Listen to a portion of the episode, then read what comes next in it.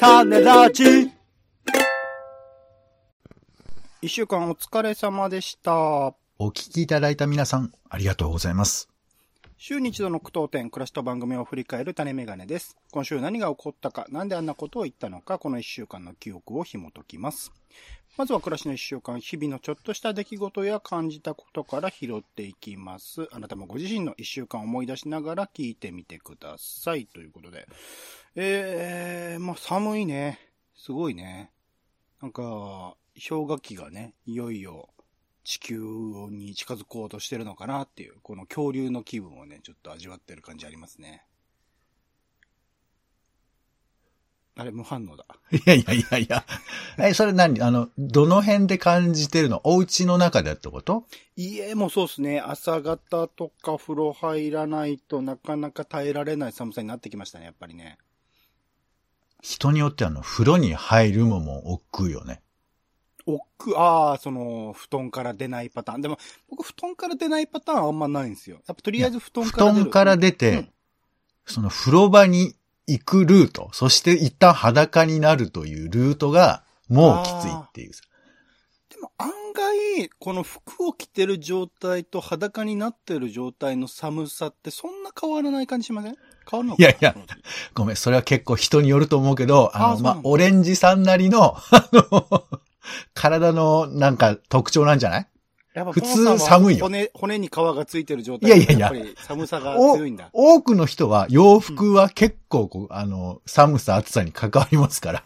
あ、本当ですか？そうか。なんかあんまりこう、まあ寒いっていう状態における、その服着てる状態と、うん服着。てない状態、そこまで変わらないから、なんかその、普通だろなんていうの？いや、だから、風呂入って濡れて、風とかかかるとすげえ寒くなるけど、なんはい。かその、なんていうの、その状態、いやあの、寒い空気に包まれてる状態においてはそんなに変わらないんですよね。あの、まあ、あの、いや別にそういう人もいると思うけど、あの、当たり前みたいに言ったらちょっとみんな驚くと思うよ。あ、本当ですか？なんか意外と分かってくる人いると思いますよ。あ、意外とそこは変わんないよねって。いや、まあだからもうめちゃくちゃ寒かったら、うん。あとまあ、風呂入るだけっていう時だったら、その服脱ぐのはまあ我慢できるとかはあると思いますけどね。なんか、そこの、その、なんていうの？えっ、とね、ふうんえー風呂に入って水に触れた状態の、その外気との差に比べるとだいぶないんですよ。うわ、こんなことで喧嘩したくないよね、本当にね。喧嘩する意味がないというかね。今はしてないけど、こういうことで。反応、反応してますけど。いやいやはまあまあ、そういう、うんそういうね、寒さのあれはあるので、うん。なかなかね、あの、だから毎年その寒くなってるはずじゃないですか、この時期って。12月ぐらいって。はい。寒くなっている時期があるにもかかわらず、それこそ、なんだろう、耳とかで聞いた音楽とか、過去のじゅ、なんだろう、ラジオとか、あとは目で見たものとかっていうのはちゃんと覚えてるのに、この肌の感覚っていうのを、なんかもう忘れているのか、なんか、なんだろう、辛い思い出だったから忘れようとしてるのか、なんか、また、毎年毎年この寒さには、新鮮な感じを覚えるんですよね、やっぱりね。本当不思議だよね。毎年寒くなった。毎年暑くなったって必ず言うじゃない？うん。だからなんか、こういう、あの、暖かさとか寒さってのは更新したいっていう気持ちがあるのかね？もしくはそういうトピックスを出したいっていう気持ちが人間にあるのかね？なんなんでしょうね。なんか、言語化が難しいのかもしれないですけどね。その程度的に。ほ本当に変わってるっていう話とは別で、そういうこと言いたい、なんか感、気持ちがあるんじゃないの？なんか。言いたいっていうよりは普通にある気持ちだから、言うが言おうが言うわまいがなんかあんま変わんない気がするんですけど。去年よりも寒くなってるとかさ。ただ、ただ寒い、ただ暑いは別に言うじゃん。うん。氷河期っていうのは、その、なんか特別に寒いってことを言ってるってことでしょ？まあ毎年同じように思ってると思うんですけどね、多分ね。氷河期かなーって。来たかな来たかなーって。そう。それは間違ってるね。じゃあ、まあ、氷河期は来てないからね。うん。来たかなーっていう感覚を毎年毎年味わってる気はするので、なんかでもその、の感じっていうのをついつい忘れてしまっているなっていうのをちょっと感じましたね。でも将来的にはあれだよ。なんかもう、どんどん暑くなって、クリスマスの時期に紅葉とかになるらしいよ。あ、そうなんですか。時期がずれるってことでもなく？いや、もうだから、冬がめちゃくちゃ短くなるってことだよね。うん、うん、うん、うん、うん。うんもうだから12月ぐらいはもう秋で、でも、ほあっという間に冬が終わって、みたいな感じになるかもしれないって、なんかテレビで言ってたわ。はだからね、その氷河期という感覚も大事にしといて、もうおじいちゃんになったら、何言ってるの？オレンジおじいちゃんは、みたいなこと言われるかもしれないですけどね。まあ、なんか2035年ぐらいに、なんかすげえ地震が起きて死ぬって、こう、都市伝説、関が言ってたんで。なんでその死にたがってんの？来ないんですよ来ないんですよ、きっと。うん。はい。私の方はですね。日本沈没に向けてどうですか、ポンさん。いや、これ沈没の話したいんですけど、まあ、ちょっと別の機会に譲りますけど、うん。えー、ラーメンを 作ってますよ、ラーメンを。あら。ラーメン、まあでも、まだね、麺までは行ってないんで、とりあえずあの、うん。具沢山のラーメンを作るっていう、こう、いいでしょ？本当に暮らしの一週間らしい日常のい、衣食住の意を話しますけど。えーっと、インス、インスタントっていうか、生麺を茹でるタイプのやつですか？まあそう、一応カップラーメンではないですけど、まあでもほとんどインスタントだわね。ただそのほら、具をさ、あの、もやしマシマシをさ、個人的にやってみるみたいな。なんだよ。え？そんなに悪いからラーメン食うのよ。いやいやいや、いやいや、微笑ましいなって、あれですね。微笑ましくはないよ、別に微。笑ましい笑いですよ。ここで微笑ましく思われたら、もう俺の微笑ましいカードはもうないよ、これ以上。あらあらあら、いやいやいやいや、これからね、豚ちゃんも乗るかもしれないし、いろいろ乗るのかなってちょっと今、期待した笑いですよ。ありがとうございます。ちなみにあの、鶏肉は乗せてみましたけどね。はい鳥ですか？うんうん。鶏をね、鶏を、えー小麦粉でまぶして、えーうんちょっとニンニクで味をつけまして。うん。普通の話でしょ？普通の話を、えー、3連発ぐらいやってますね。三3日連続自自作ラーメンを食べてるってなんか、それ、え、具材を変えたってことですか？具材変えてますね、だんだんと。あ一応、じゃあ聞きましょうか。どれどれどれどれどれ、何々いいよ何々何々別にかもやしのみから、えーっと、豚肉を焼く。で、それから、えー鶏肉をちょっと衣つけて、えー炒める。おそ乗せてみたいな。ベースは何ですか？スープのベースは？スープのベースは味噌だったね、今回はあね、。味噌なんですね。味噌、あ味噌味噌ねですね。はいはい。ちょっとそれはスープによっての具材か考えた方がいいかもしれないですね。そうだね。ね。なんかパイタンスープとかやってみようかな、今度な。うん。うん。はいうん。うん。あの、まだインスタントですけどね。ちょっと頑張ってみます。いいんじゃないですかね。いや、ラーメンと、ラーメンと寒さ、ちょうどいいネタでございました。は。続きまして、はい番組の聞きどころ付け出し、ツッコミを添えていく番組の一週間です。まだ聞いてない人は作品みたいに使ってみてください。まずは週の初めの雑談コーナー、種枕ですね。今回はおもちゃの思い出の話であるとか、えー本の進め方の話であるとか、あー象の話とかね、いろんな話をさせていただきました。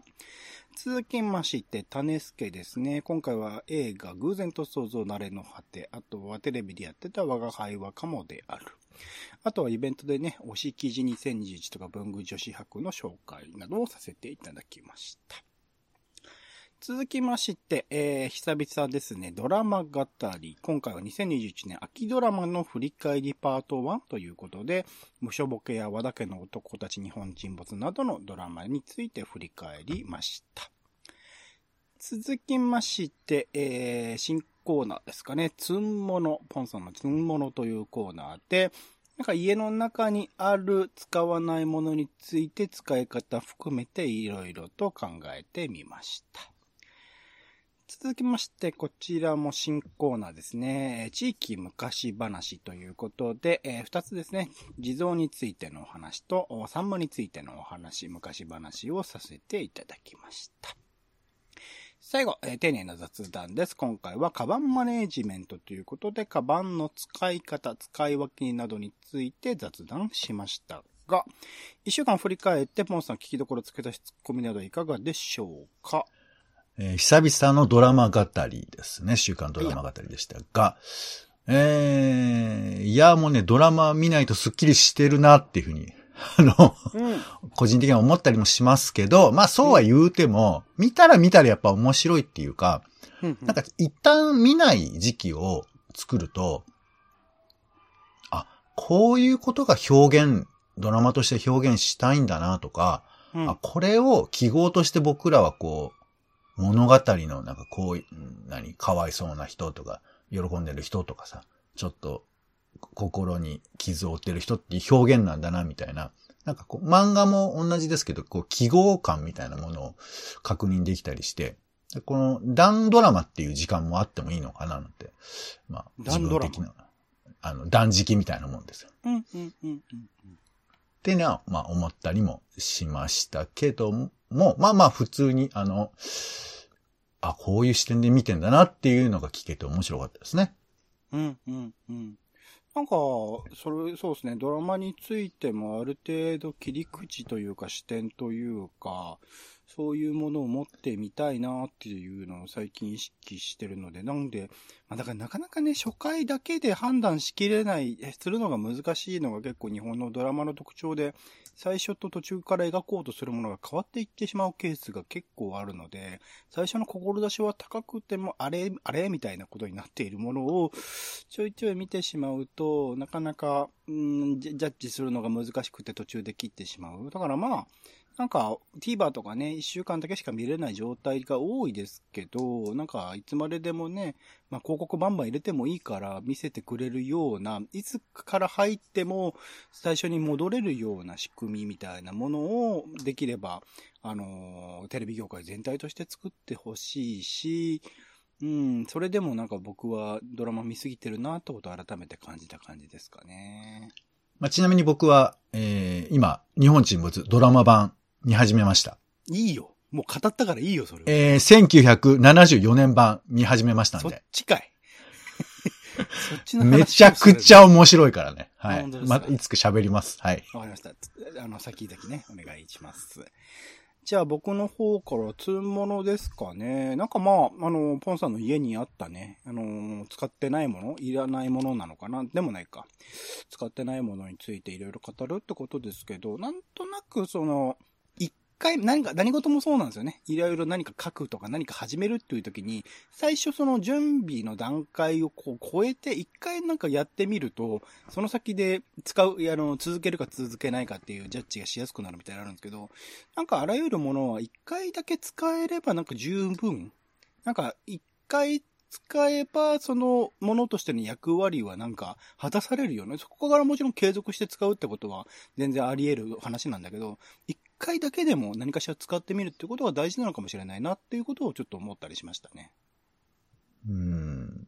なる。え、なんか、あります？一回しか使ってないもの。一回だけしか使ってないもの、そういうこと、そういうこと、あの、風呂に入れる、なんか、あの、泡系のものとかは、一回使ってあれ、いまいちだなと思って使わないとかもありますし。はいはいはい。全然日常生活の中であると思いますよ。一回だけ使って、それこそ、あの、マイクでも一回だけ使って全然、あのー、音がひどかったから使ってないっていうのもありますし。はいはい。なんかでも一回使う、その一回をなるべくその買ったタイミングから早いタイミングで持ってあげるっていう、それこそ本とかも買ってすぐに一回目次だけでも読むとかっていうことが、実はなんか大事なのかもしれないなってちょっと思ったりしましたね。なるほどね。なんかすごい前向きというか、あの、本当に有用なことをおっしゃいますね。本当ですか？恐縮です。はい。僕は、僕は全くそういう話は、これもあの、つんものあの、レギュラー化したいぐらいですから。あらあらあら。なんかみんなもあると思うのよ。なんなんで買ったのかわかんないけど。ありますあります。うん、っていうのが意外とあるはずだから。で、そいつの成仏のさせ方を、僕喋るっていうことにね、一個してあげるってのはどうかなというふうに。ああ、いいじゃないですか。それはそうそうそう、思ったんで、まあ役に立つかどうかとか、その、まあものに対する向き合い方もあるんですけど、あの、こう、いかに転がせるかっていうね、ことをちょっと、ね、頑張っていきたいなと思ったりもしましたね。はい。なるほど、なるほど。ありがとうございます。では、他の回、ポンさんいかがでしょうか？えーっと、昔話を語ってみた回ですけども、はい、えまあちょっといろいろこうね、本編聞いていただけるとわかるんですけれども、えー、目黒のサンマについてもいろいろこう、あの、まあちょ、ちょっとね、あの、うじゃうじゃとした会話になってしまったんですが、まあ僕はそれを経てですね、うん、はいはい。えー、新目黒のサンマをね、えー、作ろうかなと今思ってますね。あの、秀明監督。うん。いやいや、お、俺が、俺が、ポンが、いやいやポン作の。名乗っちゃダメですけどね、はい。そこじゃないのよ。今俺が言いたいのは、あの、目黒のサンマの新しいものを作りたいって言言ってるんで、そこをちょっと受け止めてもらっていいですか？あの、何もないですか？なるほどと思って。え、どんな話なのかなと思って。いや、それをかん考えるってこと、意味はわかりますよね、話はね。この、なんでこうなったかは。いや、なんでメグ、新目黒さんもやろうとしてるのかは僕はよくわかってないです。そこ聞き。なんでよ。だから、従来の目黒のサンマだと、ね、め目黒のサンマってこういう話だと思ってたら、うん。オレンジさんが、もう、全然そういう違う地平を開いてくれたんですよ、この、この回では。いや、そういうことか、と思って、ういや、僕はどちらかというとそのシーンの中では誠の方のシーンをやったと思ってますけどね。うーん、まあ、それ面白がらそうと思って、ういう語家た、ちがこう、手を違うんだってこねくり回した話を元の話に戻したと思います、思ってますけどね。いや、ちょっと怖えな。まあ、うんあの、うん、じゃあ、スルーしてください。あの、なんていうか、誠のシーンです。新しい。怖えんだよな、なんか。なんで、頑固も別にいいけどさ、それは違うんじゃないあ、いや、でも、僕は、でもそれをひ引き止め、引き受けようと思って、新目黒のさんもやろうと考えてると。なるほどですね。うんはい。だシーンでも分かれるところですね。ポンさんの新しい派と僕の誠派でね。うるせえな、本当にも。はい。そうですね。僕、ここの回、地域昔話において、なんか当たり前のようになんか呼ばれているとか、当たり前のように名前がついているものの、なんか裏側みたいなものをちょっと語りたいなというところもあったので、これからまあう昔話いろんなエリアのものが東京都内とか含めないでもね、地方とかでもあると思うので、そういうもので、なんかよく知られているけど、なんでこういう名前になってんのか、なんでこういう呼び名になってんのかっていうものを、こう知る場として、この地域昔話うまく使っていきたいなと思っていたりしますかね。ちなみに、地域昔話って、昔話って地域にあることだよねって思っちゃう人もいるかもしれないですね。地域ごとだからね。なんかそう、国単位とか、その、国の昔話ってあるの？における昔話ってあるでしょ？神話とか。そういうものは除神話は特定宗教のの地域話ってことで語られていて、特定の地域のエピソードとして語られているものってことです。あまあ大体そういうのが昔話かなと思ったね。そういうものだけじゃないでしょ？今言ったでしょうがよ。いや、人の話聞かねえな。いや、神話は宗教の話でしょ宗ヨーロッパの、昔あと話でしょ、あとヨーロッパの話じゃん。あごめん、わかった、悪かった。え、どうぞ、次、進めてください。はい。えー、丁寧な雑談一応行きましょうか。なんかそんなみんな、カバン使い分けてんのっていう驚いたっていう回でしたね。いや、本当にあの、自分勝手ですいませんね。いや、あのーどうだろう。だから一生でさ、何個カバン使うのかなとかさ。うん、うん、うん。あと、まあ、後で調べてみたら、やっぱこう、カバンの文化史とかさ、歴史なんかもあるわけですよ。うん。どういう風にしてカバンが生まれたとか、日本で、いわゆるカバンっぽいものを使い出したのいつかとかさ。うん。だから、何？まあもちろんそのカバンの趣向は人それぞれ違うとは思うんですけど、カバンの話ってやっぱあんまりしないじゃない？うん、うん、うん。ただ運ぶものですっていう人もいれば、あとまあ、何ちょっと高価なカバンを買うとかもあると思うけど、まああんまりそのブランドのカバンの話はあると思うけど、カバンそのものの話って、まあ芸能人がね、カバンの中身何ですかみたいなのは見たことあるけど、あんまりしないから、まあなんかこういう話は、ああの、まあオレンジさんとは、そのアプローチになると、なんかファッションの話になりそうで、なんか、いや、そんなことないって、いや、例えば機能とかもさ、例えばな、リュリュック背負ったら両手使いやすいとか、多分山登るんだったらリュックだとか、あと、うん。まあ、今日はちょっと大げさなあんまりカバン持ちたくないとか、仕事っぽく、えー雰囲気見せたくないから、えーちっちゃいカバン持つとか、まあ、うんうん。ぼ、これはあの、伝わらないという前提で喋んなきゃいけないからめんどくさいけど、まあ、俺は別にそういうことは普通にあるのような気がするんですけど、え、ポンさん自体はそうなんですか？僕とかリアルに、リうん。ュック一つなんですよ、基本的に。うーん、いや、例えばほら、僕ね、逆にあるんですけど、あの、遠くに行くとき荷物いっぱい入れるじゃない。うん、うんうん。カバンの中にそうですね、一応ね。だか、ら、これ人によって結構さ、早々にスーツケースにする人いるじゃん。はいはいはいはいはいはい。で、俺はあんまスーツケース好きじゃないのよ。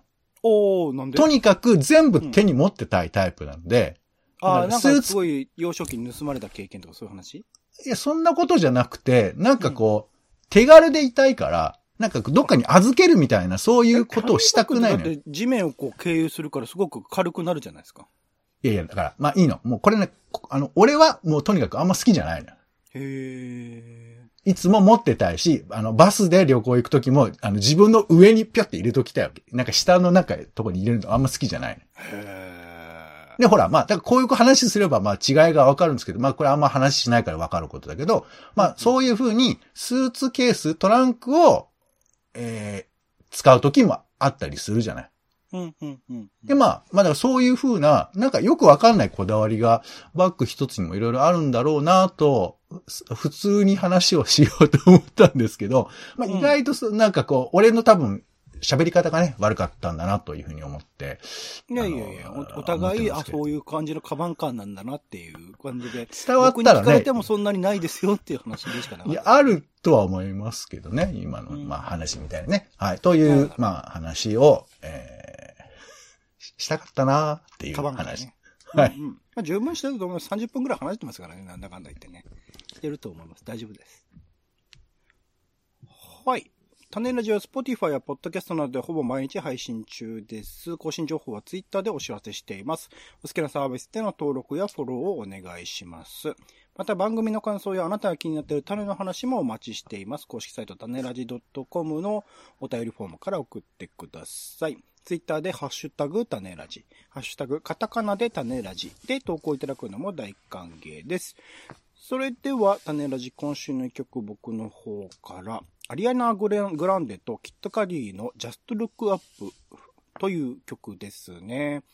えーまあ、世界的に有名なミュージシャンの組み合わせ、コラボレーションというところで、なかなかふざけた歌で、まあ、じ純粋たるラブソングではあるんだけど、一応映画、えー、Don't Look Up という映画ですね。えっと、12月24日からネットフリックスで配信しますけど、隕石衝突によって地球消滅をするっていうことを呼びかけている科学者たちにちゃんと向き合わない世の中についての映画だったりするんですけど、まあ、その劇中でいきなりなんかアリアナ・グランデが別のこう、すごい歌姫というかね、えーミュージシャン的な立ち方で、えっ、と、ライブで披露する曲ではなんですけど、まあ、歌詞の中でね、えっ、と、まあ、ラブソングなんですけど、なんか博士号を取った科学者の話をよく聞くのよとか、FOX ニュースなんて馬鹿げた番組からチャンネルを変えてとかね、結構、なんだろう、政治的というか、えーちゃんとその、作中で言っている社会風刺的なものを、まあ歌詞の中でも入れ込んでる感じで、こう、歌詞をちゃんと読み込んで、えーこの映画を見ると、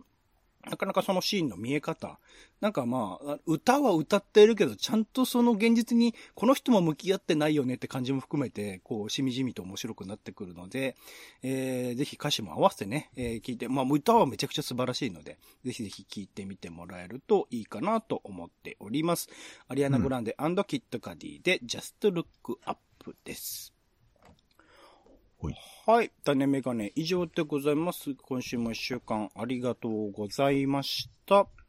お相手はオレンジと、えー私が今ハマっている日本沈没1974年版ですけども、こちら、えー Amazon プライムでたまたま見つけましたんで、えー村野武則のもう不思議なロン毛とですね、小林刑事の汚さが今最高な状況でございますんで、よかったら皆さん見てください。えーポンでした。